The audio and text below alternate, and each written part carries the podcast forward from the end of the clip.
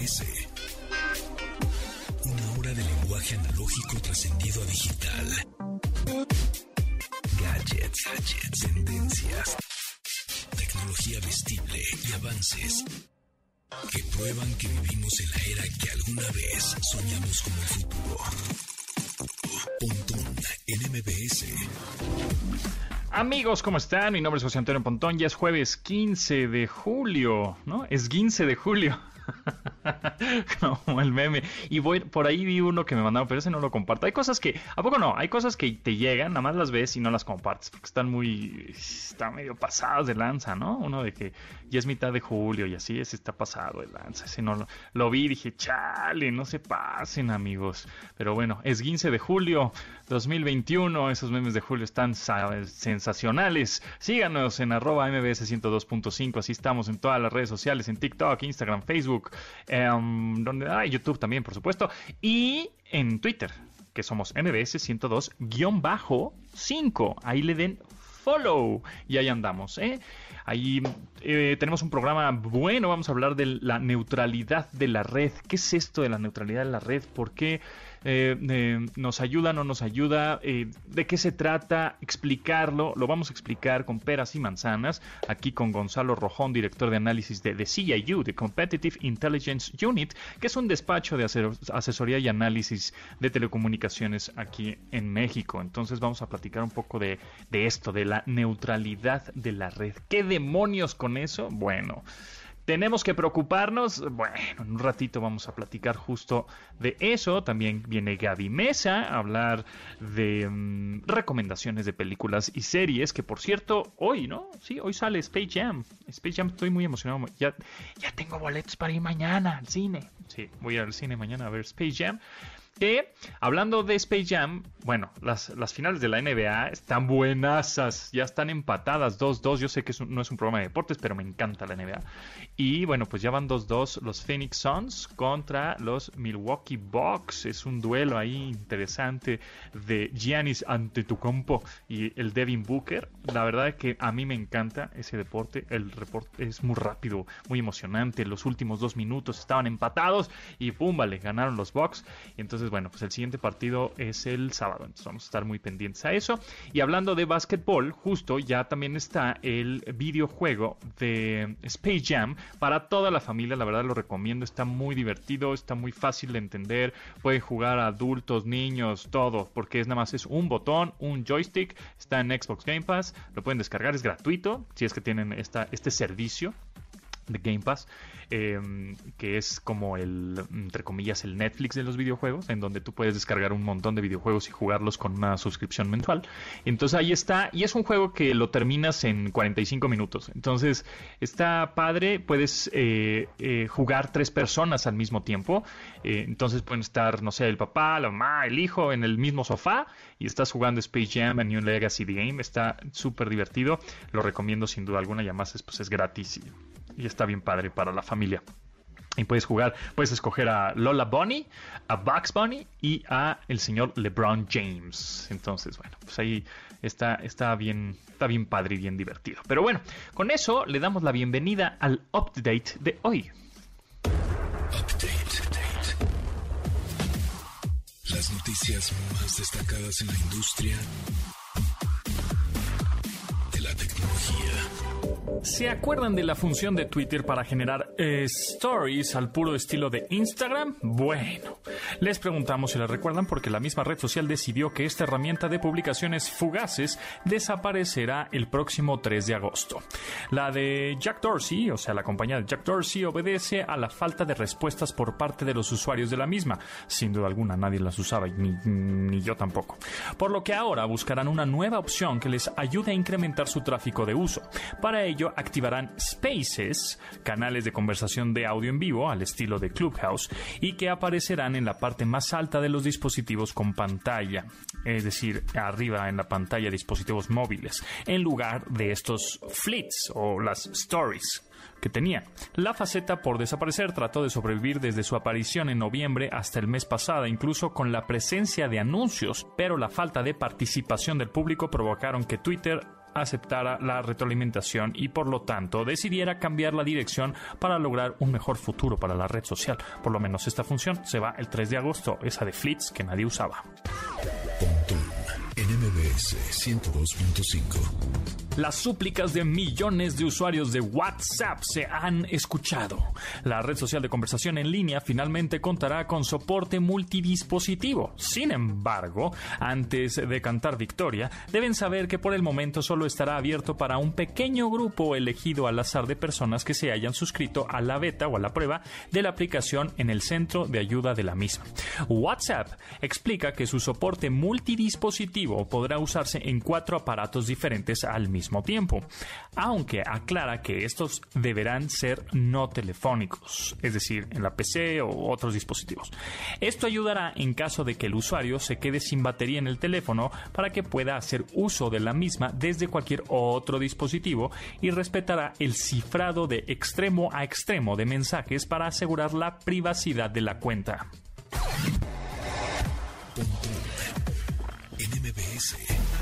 Apple Pay incrementará su valor agregado a través del programa Apple Pay Later, el cual permitirá a usuarios realizar compras a meses sin intereses, aunque no cuenten con tarjeta de crédito. La intención es clara, aumentar la cantidad de usuarios de la misma con una opción que permite hacer el pago de compras a cuatro meses sin intereses o un plazo mayor, aunque ahí sí habría cobro extra de utilidades. Este servicio será independiente a la Apple Card, producto que ofrece la compañía para gestionar compras y créditos de los tarjetavientes, así como se mantendrá aparte del uso de las cuentas de débito para no restringir la participación de los clientes del servicio. Esta opción de pago aún no tiene fecha de lanzamiento ni se conocen los países en los que se podrá aplicar, aunque se cree que por el momento solo estará disponible en Estados Unidos. Cruzamos los dedos para que sea una opción que pueda llegar pronto a México.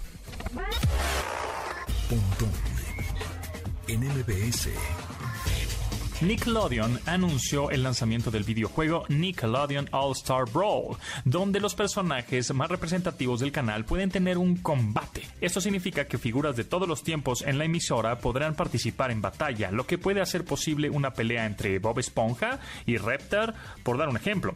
Aunque no se han dado a conocer los personajes que estarán disponibles en el título, en el trailer del juego aparecen Bob Esponja, Patricio, Arenita, Danny Phantom, Elga Pataki, El hombre tostadas en polvo de Ren y Stimpy y Oblina de Real Monsters, tan solo por mencionar algunos. Además contará con personajes a desbloquear y otros como contenido descargable, además de 20 escenarios posibles para realizar cada pelea. El juego saldrá a la venta en el otoño de este año, por lo que ya nos comemos las uñas para despertar memorias con un divertido combate. en 102.5 les recuerdo el teléfono en cabina 5551 66125 para que nos manden sus preguntas de soporte técnico. Si es que dicen, ah, ¿cuál me compro? cuál, ¿Cuál laptop está chida? Vienen las pantallas qué pantalla, qué videojuego, cómo le hago, qué aplicación, etcétera. Márquenos, márquenos sin ningún problema. 5551 6605. Y por cierto, amigos, atención familias, atención familias y amigos, este regreso a clases puedes ahorrar hasta 70% comprando libros digitales en Academia del Futuro.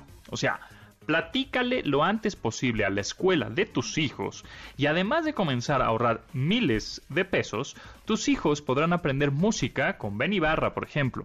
Ciencias con un astronauta de la NASA, ¿eh? Nada más. Matemáticas con el método europeo. O sea, van a estar al tiro. E inglés con el método de Oxford entre otros muchos más. Entonces, bueno, pues todo esto por, por menos de mil pesos al año. Así que puedes descargar la aplicación en Android, está en iOS también, o sea, en iPhone, en Android, la puedes descargar de manera gratuita, está en las tiendas de aplicaciones, solo busca Academia del Futuro y ya, o busca también en el sitio web que es academiadelfuturo.com y ahí está toda la información de los cursos, libros, eh, aplicaciones, todo está ahí, academiadelfuturo.com. Así que ahí está, ahí ya lo saben.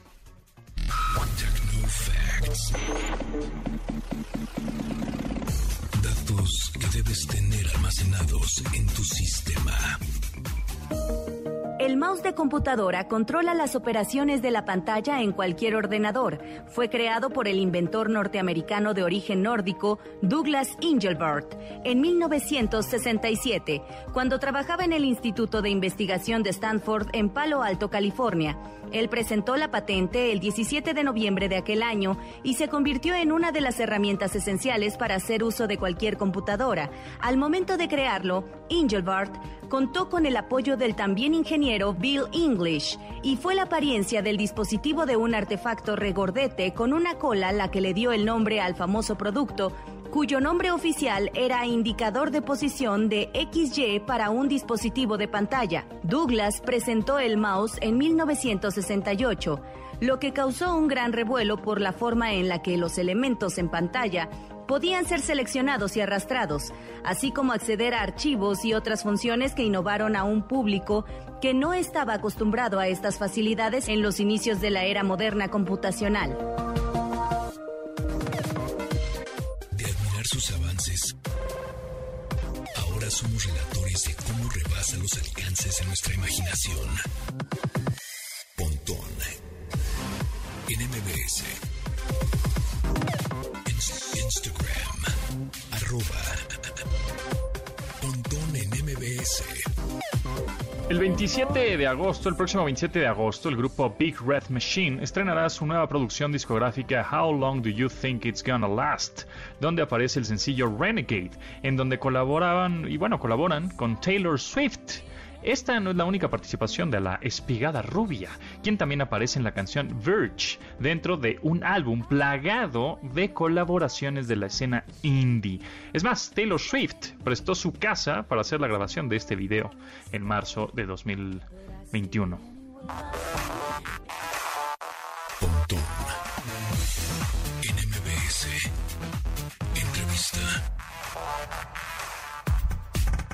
Amigos, siempre es un gusto para mí presentarles y hablar con Gonzalo Rojón, nuestro eh, analista en telecomunicaciones de cabecera en este programa. Gonzalo Rojón, director de análisis de telecomunicaciones en The CIU, Competitive Intelligence Unit México. Gonzalo, ¿cómo estás? Pontón, qué gusto escucharte y qué gusto eh, saludar a todos los que nos escuchan.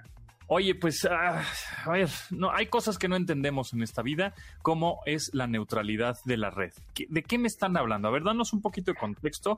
¿A qué se refieren cuando hablamos de la neutralidad de la red? Claro, mira, es un tema definitivamente complejo, como lo mencionas, pero déjame tratar de aterrizarlo lo más posible. La neutralidad de la red quiere decir que ningún operador de telecomunicaciones, ¿no? Donde contratamos el servicio de Internet, proveedores de servicio de Internet, puedan eh, disminuir la velocidad para las aplicaciones o servicios que usamos, ¿no? De manera que si tú estás viendo tu plataforma OTT preferida, la vas a poder a la misma velocidad que tu vecino que está viendo otra plataforma de su preferencia, ¿no? Entonces, Eso es lo que pasa ahorita, que está bien, ¿no? Exactamente. Eh, pe- pero, básicamente es eso, ¿no? Que, que un operador no pueda discriminar sobre el trato o la preferencia que le da adentro de su red a un servicio o una aplicación en específico. Entonces, a grandes rasgos, esa es la neutralidad de la red. Nosotros como país tenemos neutralidad de la red, está en las reformas, ¿no? En la Ley Federal de Telecomunicaciones y Radiodifusión. Lo que no había son los lineamientos, ¿no? Es, es decir, estas reglas de cómo tiene que funcionar. Entonces, el IFT hace dos semanas, específicamente el 29 de junio, sacó estos lineamientos, ¿no? Los traía pendientes desde hace mucho. Hay que recordar que la reforma en telecomunicaciones fue en el 2013-2014 y pues ya había pasado un rato, ¿no? Entonces, por fin la sacaron y pues prácticamente de lo que tratan es poner estas reglas por las cuales te indican que ningún operador va a poderle dar preferencia en su red a alguno de estos servicios o aplicaciones. Ok. Entonces, este, en teoría, yo que esté con el proveedor de internet que se me pegue la gana, yo puedo estar con un internet libre de velocidad, ya sea que utilice, porque hay muchos proveedores que también ya tienen sus, sus, sus servicios de streaming, sus servicios de música, ¿no? O sea, yo puedo utilizar, no sé, Spotify y se oye bien, o si escucho otra plataforma, también se escucha bien y tengo alta, buena velocidad. Es decir, no, el proveedor de telefonía o el proveedor de internet que me da justamente ese servicio no puede manipular de alguna manera el que le dé preferencia a sus propios servicios a, a otros, ¿no? A otros de terceros. O sea, Exactamente. Tiene, que estar equilibrado todo. Pero ahora, ¿qué sucede? Sí va a suceder, o sí, sí va a pasar que esto entre en, vigor, tengo entendido, en septiembre, ¿no? Sí, entran, eh, son 60 días naturales a partir de que se presentaron, ¿no? Entonces eso nos avienta a septiembre. Entran en vigor en septiembre y pues sí, definitivamente es lo que tiene que hacer, ¿no? Los operadores tienen que estar haciendo unos dos reportes de manera anual y el mismo IFT va a tener que hacer un análisis anualmente para revisar que todo esto se esté llevando a cabo, ¿no? Y entonces, ¿qué es, qué es lo que entra en vigor en realidad? O sea, a, nosotros como los usuarios mortales, usuarios de EP, usuarios finales, ¿nos afecta, no nos afecta? ¿Seguimos normales con nuestros proveedores de Internet y seguimos navegando libres por todo el Internet? ¿O, qué sucede con nosotros? Mira, la verdad es que ya lo hacíamos, ¿no? Yo, yo, la verdad nunca he tenido la experiencia. Sí sé que por ahí había de repente unos casos pero no es algo generalizado, ¿no? En, lo general es que siempre has podido utilizar la plataforma que tú quieras, ¿no? Yo nunca he podido, he prendido una, diga, híjole, esta sí me la bloquearon, ¿no? Está muy lenta, pero en eso prendo, enciendo Netflix, ah, mira, esta sí está rápida, ¿no? La verdad es que podemos seguir navegando libremente. Simplemente es establecer estas reglas en las cuales se especifica que el operador no puede hacerlo, ¿no? En caso de lo que, que lo haga, pues obviamente el IFT pues, tomaría algunas medidas al respecto. Entonces, de alguna manera, el, Instituto Federal de Telecomunicaciones está em, protegiendo. Formalizándolo, ¿no? formalizándolo y protegiendo al usuario, diciendo los proveedores de Internet no se pueden pasar de lanza, este, dándole prioridad a los servicios que el proveedor de Internet quiere que, que, uses, ¿no? O que rápido en tu red y otros que no les conviene tanto que uses, pues te, bajan la velocidad, etcétera. Entonces tiene que ser parejito. Entonces, Y no solamente los, los usuarios somos los beneficiados, sino también las, las aplicaciones que están adentro del Internet, ¿no? Claro, claro. Exacto. Entonces, de alguna manera, entonces en septiembre entra, el vigor, eh, eh, entra en vigor esto que es eh, casi casi pues internet libre para todos a la velocidad que es este, con las aplicaciones que uses, que bajes, que, ¿no? Y los contenidos que consumas, no importa, todo va a estar parejito. ¿Y tú crees que si pase, en dado caso que no pase o algún proveedor de telefonía o de internet se pase un poquito de lanza o lo descubran, qué podría llegar a pasar? Pues ahí es donde entra el IFT y obviamente habría una, una sanción, ¿no? Eh, quiero, quiero especificar que el Internet siempre ha sido libre, ¿no? Más bien es ralentizar una aplicación por otra, ¿no? que, que, tú pudieras recibir una aplicación a distinta velocidad, pero realmente siempre ha sido, ha sido libre. Ojo, también sí, se, o sea, está claro también en los lineamientos que los operadores sí pueden de repente manipular las velocidades o, su red, pues bajo ciertas circunstancias, ¿no? Eh, a lo mejor en caso de una saturación, ¿no? Y yo creo que es un buen ejemplo ahorita que tuvimos la pandemia, pues de la noche a la mañana, ¿no? Estábamos en marzo, en la tercera semana de marzo, todos en la calle y todos riéndonos y en restaurantes. Y en cuestión de una semana, ¡pum!, todos a nuestras casas y todos a trabajar y todos a la escuela, ¿no? Y entonces obviamente pues ahí fue un impacto muy fuerte para la red y pues los operadores sí pueden hacer bajo ciertas circunstancias específicas, como pudiera ser este ejemplo, pues a lo mejor algún movimiento para que para mantener la red, ¿no? Si tú la saturas en algún punto, pues igual y se te cae la red y entonces todos saldríamos perdiendo. Por ahí nos encontramos también un artículo del 7 de julio de Red en Defensa de los Derechos Digitales, que hemos entrevistado aquí también a varios personajes de esta de esta pues, institución, de esta red y de este sitio, pues, que dice que los lineamientos del IFT incumplen la obligación y protegen la neutralidad de la red y le dan, eh, eh, favorecen a las empresas. ¿Es correcto eso o por qué lo dicen? Mira, lo que pasa es que hay algunas cosas que sí están permitidas, ¿no? O sea, si comparamos esto que se hizo, estos lineamientos, con lo que se ha hecho en el mundo, muchas de las cosas que tomó el mundo, nosotros las estamos viendo reflejadas aquí. Pero hay algunas que no. Por ejemplo, la, eh, esta actividad que se le conoce como zero rating, ¿no? Eh, y también eh, los datos patrocinados, sponsored data. El primero es, todos hemos hecho uso de ellos, ¿no? Tú sabes que cuando contratas un plan de telefonía móvil, pues ahí te incluye ciertas aplicaciones que vienen de manera gratuita, ¿no? Y estoy haciendo gratuito con, comillas con mis dedos, ¿no? Porque pues, realmente no es que están gratuitas, ¿no? Es, estas aplicaciones eh, pueden ser pagadas por el operador, pueden ser eh, pagadas por la misma aplicación o una mezcla de los dos, ¿no? Y eso sigue estando permitido. En otros países eso va en contra de la neutralidad en la red, ¿no? Y entonces, pues es una de las críticas que se le ha hecho muy fuerte precisamente estos lineamientos.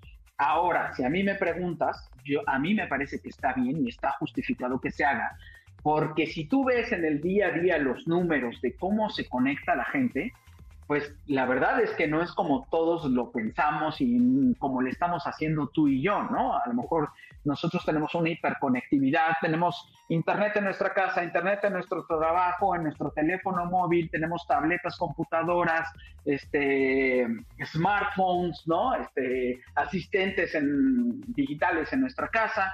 Y pues tenemos una hiperconectividad, pero hay gente que no cuenta con esa hiperconectividad. Nada más para ponerles un, un ejemplo, en México hay 126 millones de líneas móviles. De, de, esos 126 millones de líneas, el 82% son de prepago, o sea, que cada mes tienen que ir a recargar. Y de ese 82%, el 11% recargan menos de 30 pesos. Con esos menos 30 pesos, o sea, hasta 30 pesos. Con esos 30 pesos, lo que obtienes en promedio, ¿no? Revisando ahí todos los, los planes que hay de recargas, pues la gente se lleva 150 megas, ¿no? Y una serie de aplicaciones que puedes utilizar de manera gratuita, ¿no?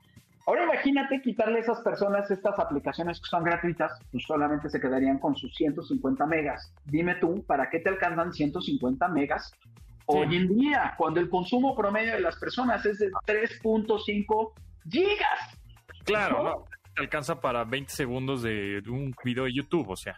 Exactamente, y, y más en este contexto de pandemia en el cual vimos los beneficios que estamos teniendo, ¿no? De las telecomunicaciones, del utilizar plataformas de videoconferencia, plataformas, este, los wallets para pagar, ¿no? Este, una serie de herramientas que nos ayudaron a mantenernos a salvo a algunas personas, ¿no? Y creo que el ejemplo más claro de esto también es el aprende en casa, ¿no? ¿Recuerdas cuando nos confinaron? Pues de repente la SEP salió ahí con un plan para que todo el mundo estudiara eh, en línea, ¿no? Y ay, qué padre. Y, pasaron unos meses y la SEP tuvo que recular y sacar el Aprende en Casa 2.0, en el cual estaba más basado en radio y televisión, porque se dieron cuenta que mucha gente no tiene la conectividad necesaria ni el dispositivo. Entonces, e, el IFT está permitiendo estas dos cosas, ¿no? Que es el Zero Rating y también el Sponsor Data, basándose en eso. A ver, estamos en un país en el cual nos falta muchísima conectividad. Hay una brecha digital entre las personas que están conectadas y los que no están conectados. Pero también de los que estamos conectados hay una brecha bastante grande. Entonces, pues es una herramienta en la cual sirve, ¿no? Y obviamente salen a criticar de sí, pero, pero es que ¿por qué permiten, eh, le están dando preferencia a WhatsApp, Facebook, Instagram? Pues sí, pues, pero son las aplicaciones que tiene todo el mundo, ¿no? Es este, cosa. Sí, pues, eh, eh, lo que quieres es una economía de escala, ¿no? ¿Para qué le das a una persona una aplicación que solo tengan dos personas? Sí, Le va a servir para absolutamente nada. Totalmente. Entonces, entonces hay, que poner, hay que poner las cosas en contexto. Sí, en el mundo ese tipo de aplicaciones este, o ese tipo de actividades están prohibidas bajo la neutralidad de la red, nada más que da la casualidad que en esos países ya tienen una conectividad del 100%, ¿no? Todas las personas tienen muy buena conectividad y nosotros todavía nos falta y todo el tiempo nos estamos quejando, ¿no? Y esto, pues de alguna u otra manera, pues ayuda a solventar esa falta de conectividad. Exacto. Bueno, pues está bien, muy bien. Ahí está. Gonzalo Rojón, ¿en dónde te pueden seguir? Este, eh, ya, entonces esto entra en vigor en septiembre. Está bien. yo, como lo planteas, lo veo bien bueno, podemos seguir navegando y no va a haber preferencias. Entonces, bueno, pues ahí, ahí la llevamos. ¿no? Y, ya cuando alcancemos una conectividad muy buena, pues entonces ya podemos hablar de modificarlo sin quitar ese tipo de actividades, ¿no? Pero en el Inter hay que tratar de, primero, o sea, lo primordial en el país es tratar de conectar a todo el mundo. Y ya después, pues nos ponemos más exquisitos, ¿no? Estoy de acuerdo contigo. ¿En dónde te pueden seguir en Twitter? En Twitter, este, mi cuenta es grojón g y ahí si tienen alguna duda de telecomunicaciones, con muchísimo gusto los puedo ayudar. Exactamente, desde qué plan, qué plan escojo para mi teléfono hasta este cobertura y todo lo demás un poco más clavado. Sí, claro que sí, con muchísimo gusto. G Rojón G. Ahí está G Rojón G, lo pueden seguir en Twitter. Muchas gracias, Gonzalo, que estés muy bien. gusto saludarlos, que estén bien.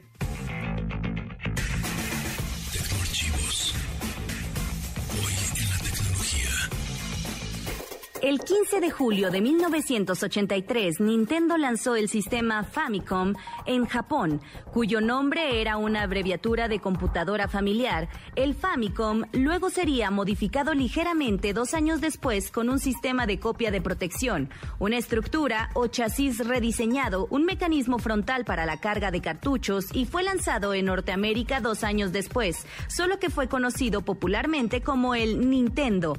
El Famicom o Nintendo para nosotros, se convirtió en una de las consolas de videojuegos por excelencia en la historia de los videojuegos e hicieron de la compañía una de las principales en la industria en los años 80 y 90, retomando la estafeta heredada por el Atari.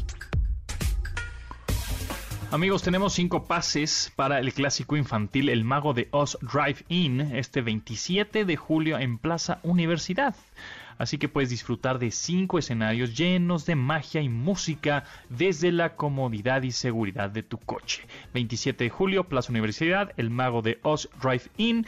Tenemos cinco pases, así que márquenos nada más, así sencillamente 5551 66 1025 es el teléfono.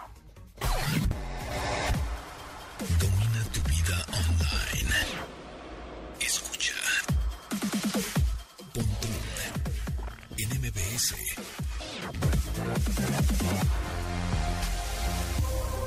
Entretenimiento digital. Series y películas por streaming. Con Gaby Mesa. Gaby Mesa está aquí al aire con nosotros y en vivo. ¿Cómo estás, Gaby? Muy bien, muy contenta. Eh, son de mis momentos favoritos del jueves. me da mucha energía eh, hablar con ustedes de de cine, de series, contenido digital. Eso. Que puedan, disfrutar, ¿no? Porque pues luego uno sí, sí empieza a ver ciertas cosas, sobre todo ahora con tantas series que hay disponibles. Y vas en, las, en el segundo episodio dices, ¿por qué empecé esto? Y como que ya te sientes culpable de que ya empleaste dos horas de tu vida y pues de ahora las, ah, acabas. Ahora las acabas, sí. No, yo, yo abandoné Loki, ¿eh? Mira, qué interesante pregunta. Eh, diga, diga, qué interesante eh, afirmación de entrada del programa antes de darte mi opinión, quiero que me digas por qué te aburriste, dime la verdad. Sí, segundo episodio iba, o sea, me gustó mucho el arte y la producción y etcétera, y ya después no entendí nada. Dije, ¿qué estoy, qué estoy viendo? ¿Qué está pasando? Pero no entendiste nada, no creo que tenga que ver con eh, tal vez una falta de información, por así decirlo, del universo Marvel. Creo que tiene que ver más que no sabías o no entendías cuál era la misión, ¿no? Hacia, hacia dónde estaba apuntando la serie con sus personajes. Ajá, o sea, segundo capítulo y dije, eh, no, no, luego, luego lo veo. Y el luego lo veo, pues ya nunca lo voy a ver, ¿verdad? No, eh, sí, eso ya, ya nunca pasa. De hecho, hay incluso películas que he llegado a comprar o rentar, ya sabes, así como, y lo, ay, luego la termino, y nunca, eso. Si no la acabas en ese momento, difícilmente. Correcto. Pero, mira, ya después de varias encuestas, varias discusiones, intervenciones con amigos y colegas, eh, puedo concluir que Loki sí es la serie que más ha gustado al público en general de lo que tiene que ver el público en general. Me refiero al público Marvel, no al público en general, eh, mi tío ingeniero, mi prima abogada, o sea, o sea público Marvel. o sea, ¿les gustó más Loki que WandaVision? Sí, Sí, yo, yo también siento así como que una frustración. Ayer me cayó bastante odio ahí, como siempre, ya sabes, en Twitter me encanta ser incendiaria.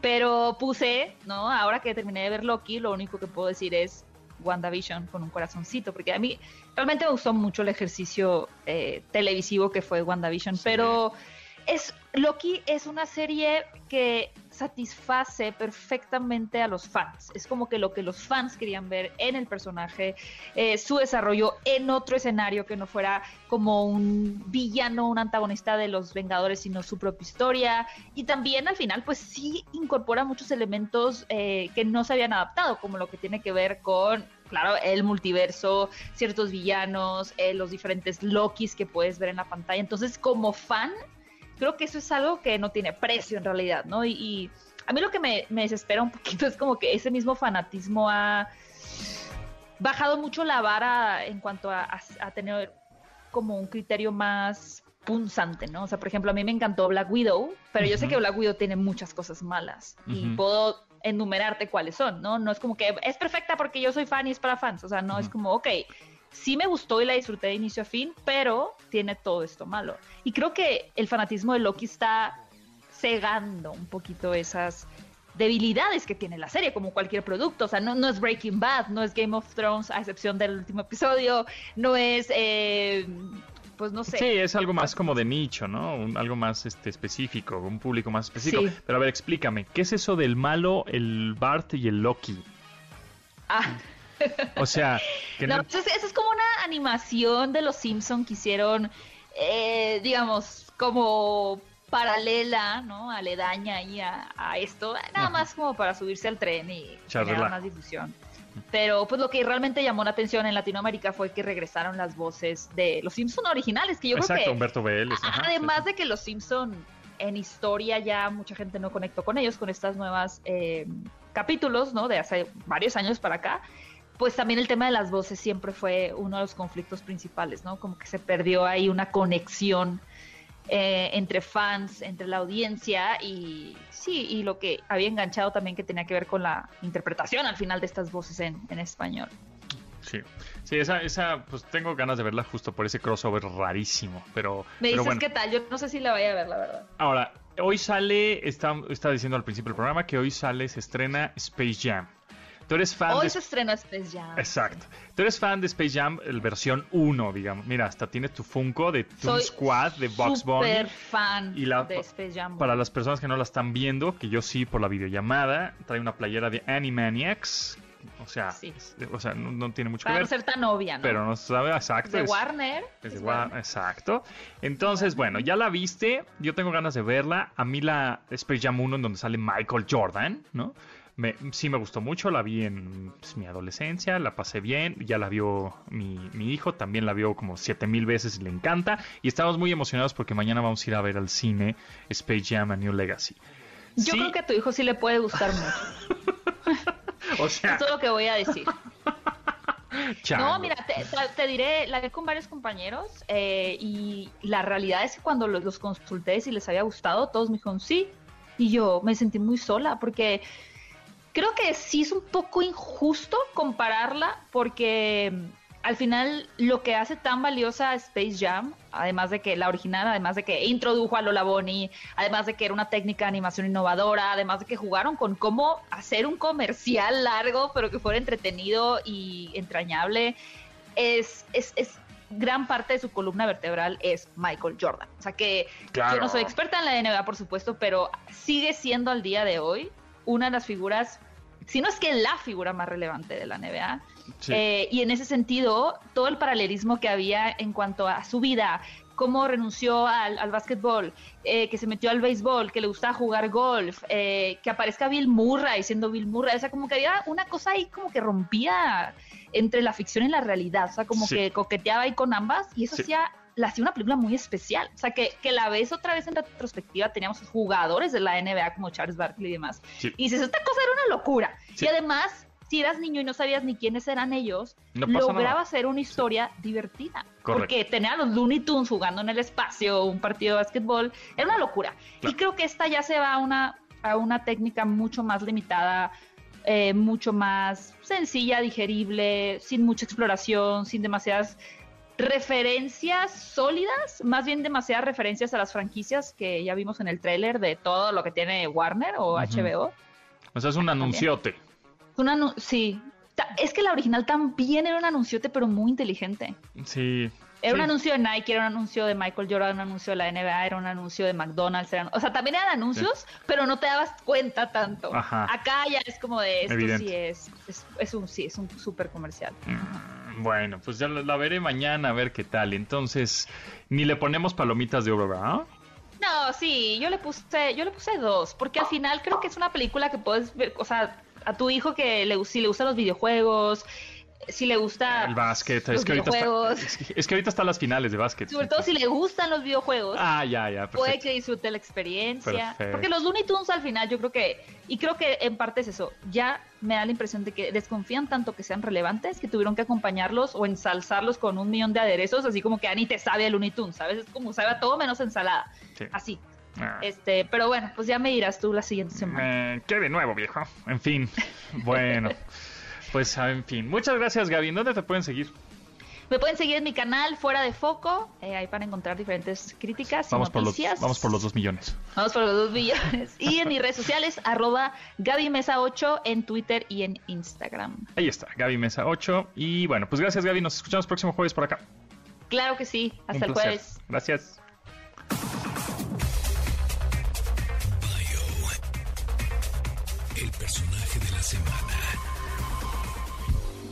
Es innegable que Hugo Sánchez se consolidó como un inmortal del fútbol gracias al desempeño que tuvo como el número 9 en la delantera del Real Madrid. Con este equipo alzó varios títulos y alcanzó numerosas metas individuales. A continuación, les compartiremos algunos de los tantos éxitos que logró portando la casaca merengue. Con su llegada a Valdebebas, Hugo Sánchez colaboró para que los blancos ganaran la liga en cinco ocasiones consecutivas. Tan solo en cuatro de estas se convirtió en Pichichi, al ser el máximo goleador en el torneo. En la temporada de 1989-90, Ugol fue condecorado con la Bota de Oro, al ser el mejor goleador en Europa. Tan solo en el torneo español anotó 38 tantos en la campaña, con lo que empató el récord del máximo goleador en la historia del torneo en una temporada. En su historia con el Real Madrid anotó un total de 208 goles, además de las cinco ocasiones en que ganó la liga con el equipo. También levantó una vez la Copa de la UEFA, una Copa del Rey y ganó tres Supercopas de España.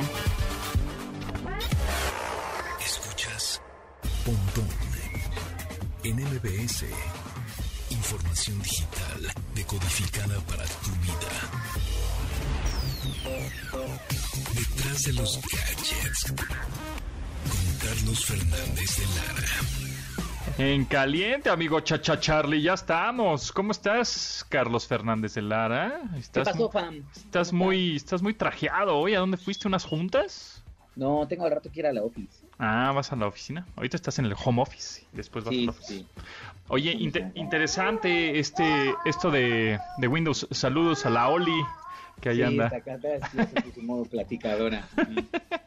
este, oye, está interesante esto de el poder de cómputo en la nube, ¿no? Exactamente. Sí, es justamente eso, o sea, como decir, antes necesitabas una computadora y hoy ya con que tengas acceso a internet, pues desde cualquier lado.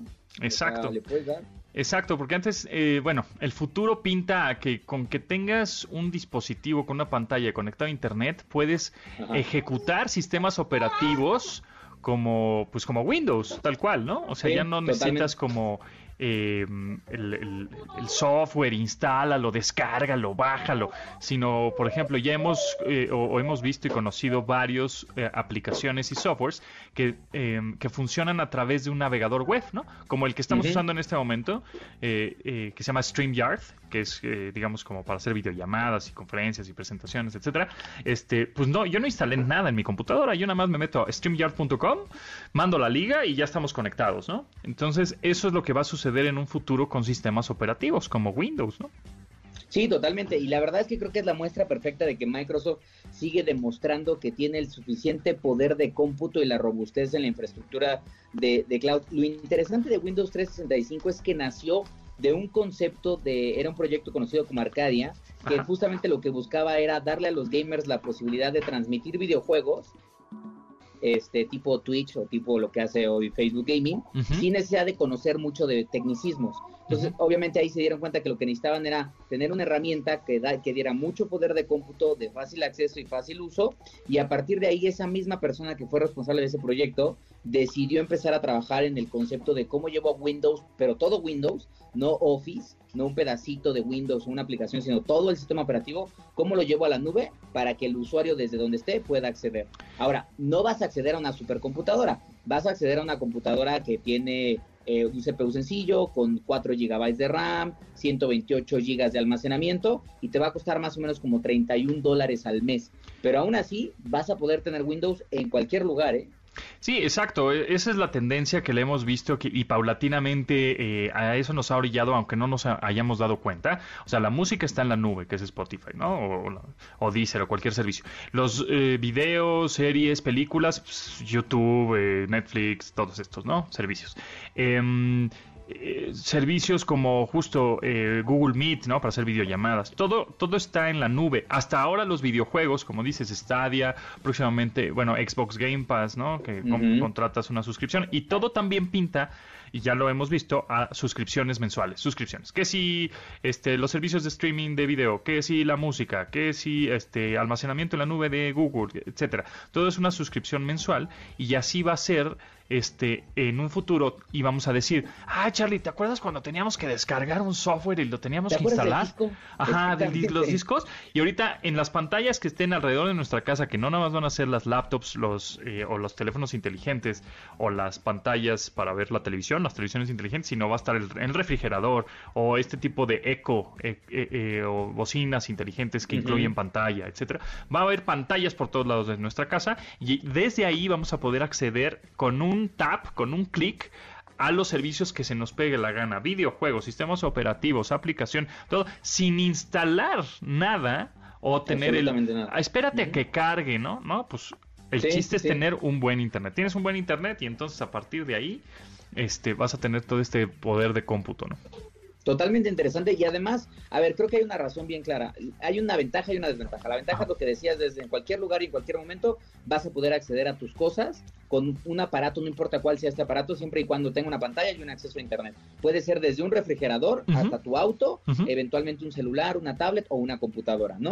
Pero la otra es que ya no poseemos nada, nosotros no somos dueños de nada, sino que ahora simplemente somos usuarios que contratan un servicio.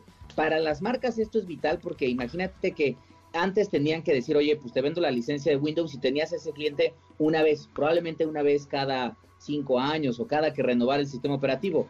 Hoy lo tienes, tienes a Carlos o tienes a Pontón. Mes con mes. Digamos, formaditos mes a mes cobrándoles y teniendo un ingreso mensual que cuando, cuando ya sumas, si tienes 10, pues es poquito, pero si de repente tienes 100 mil, 250 mil, un millón o dos millones, pues imagínate la cantidad de dinero que es garantizada para las empresas. Por eso el modelo de negocio funciona y funciona muy bien. Sí, exacto. Justo eh, Javier Matuk, J. Matuk, puso ahí un Instagram en donde hace un, una, eh, una suma de todos los servicios de streaming si tuvieras todos. En este caso, música y, y video y películas, ¿no? Pero súmale todos los que faltan, que es almacenamiento en la nube, que ahora es el Office 365, que súmale la suscripción de no sé qué tanto, ¿no? Entonces, Game Pass y Ultimate. Game Pass, exacto. Todos esos extras, pues sí te vas quemando unos entre 20 y 30 mil pesos anuales. Sí, fácil, sin que nos demos cuenta, porque lo sentimos como algo un poquito más pequeño, mensualidades que pueden ir desde los 70 hasta los 250 pesos, este, y pues solamente dices, ay, pues son dos cafés de, son dos cafés de alguna cafetería, lo que sea ahí caros, o es una comida rápida, claro que sí, o son tres cajetillas de cigarros, claro que sí lo pago, pero obviamente acumulados, como se está moviendo el mundo digital, pues ya es un ingreso considerable. Sí, más tu plan de datos, ¿no? Más tu internet de tu casa, que también es mensual, este, más tu plan de datos del teléfono, que también es mensual, más todo eso, ¿no? Que no le sumamos a este extra. Entonces sí te vas quemando unos 30 mil en una de esas hasta 40 mil anuales. ¿En qué ¿eh? momento? ¿En qué momento? voy a hacer cuentas ahorita terminando el programa porque siento que yo estoy por ahí, ¿eh? Sí, fácil nos echamos 40 mil pesos anuales de todos los servicios de suscripción mensuales que pagamos. Y pues sí, efectivamente no lo sientes, pero hay un momento en que dices, puta, este, pues hoy no gasté, no, no, pues no, no, no fuiste a un establecimiento y gastaste, pero todo lo que tienes domiciliado, bueno, o de suscripción mensual, puta, pues ya se te fue ahí una, una buena lana. En fin, pues ahí está. Todo va a ser así, todo va a ser poder de cómputo en la nube y todo va a ser pantallas y pantallas. Chacha Charlie, ¿dónde te seguimos? Nos pueden encontrar en arroba charlie y ya en Twitter y arroba chacha charlie en Instagram y bueno, pues todos los días en forbes.com.mx. Muy bien, pues ahí está. Gracias, Chacha Charlie. Nosotros nos escuchamos mañana a las 12 del día. Pásenla re bien. Y gracias a, también a Rodrigo Luis Vero y Marcos en la producción de este programa. Se quedan con Manuel López San Martín en MBS Noticias. Mi nombre es José Antonio Pontón. Bye. De admirar sus avances, ahora somos relatores de cómo rebasa los alcances de nuestra imaginación. Pontón en MBS.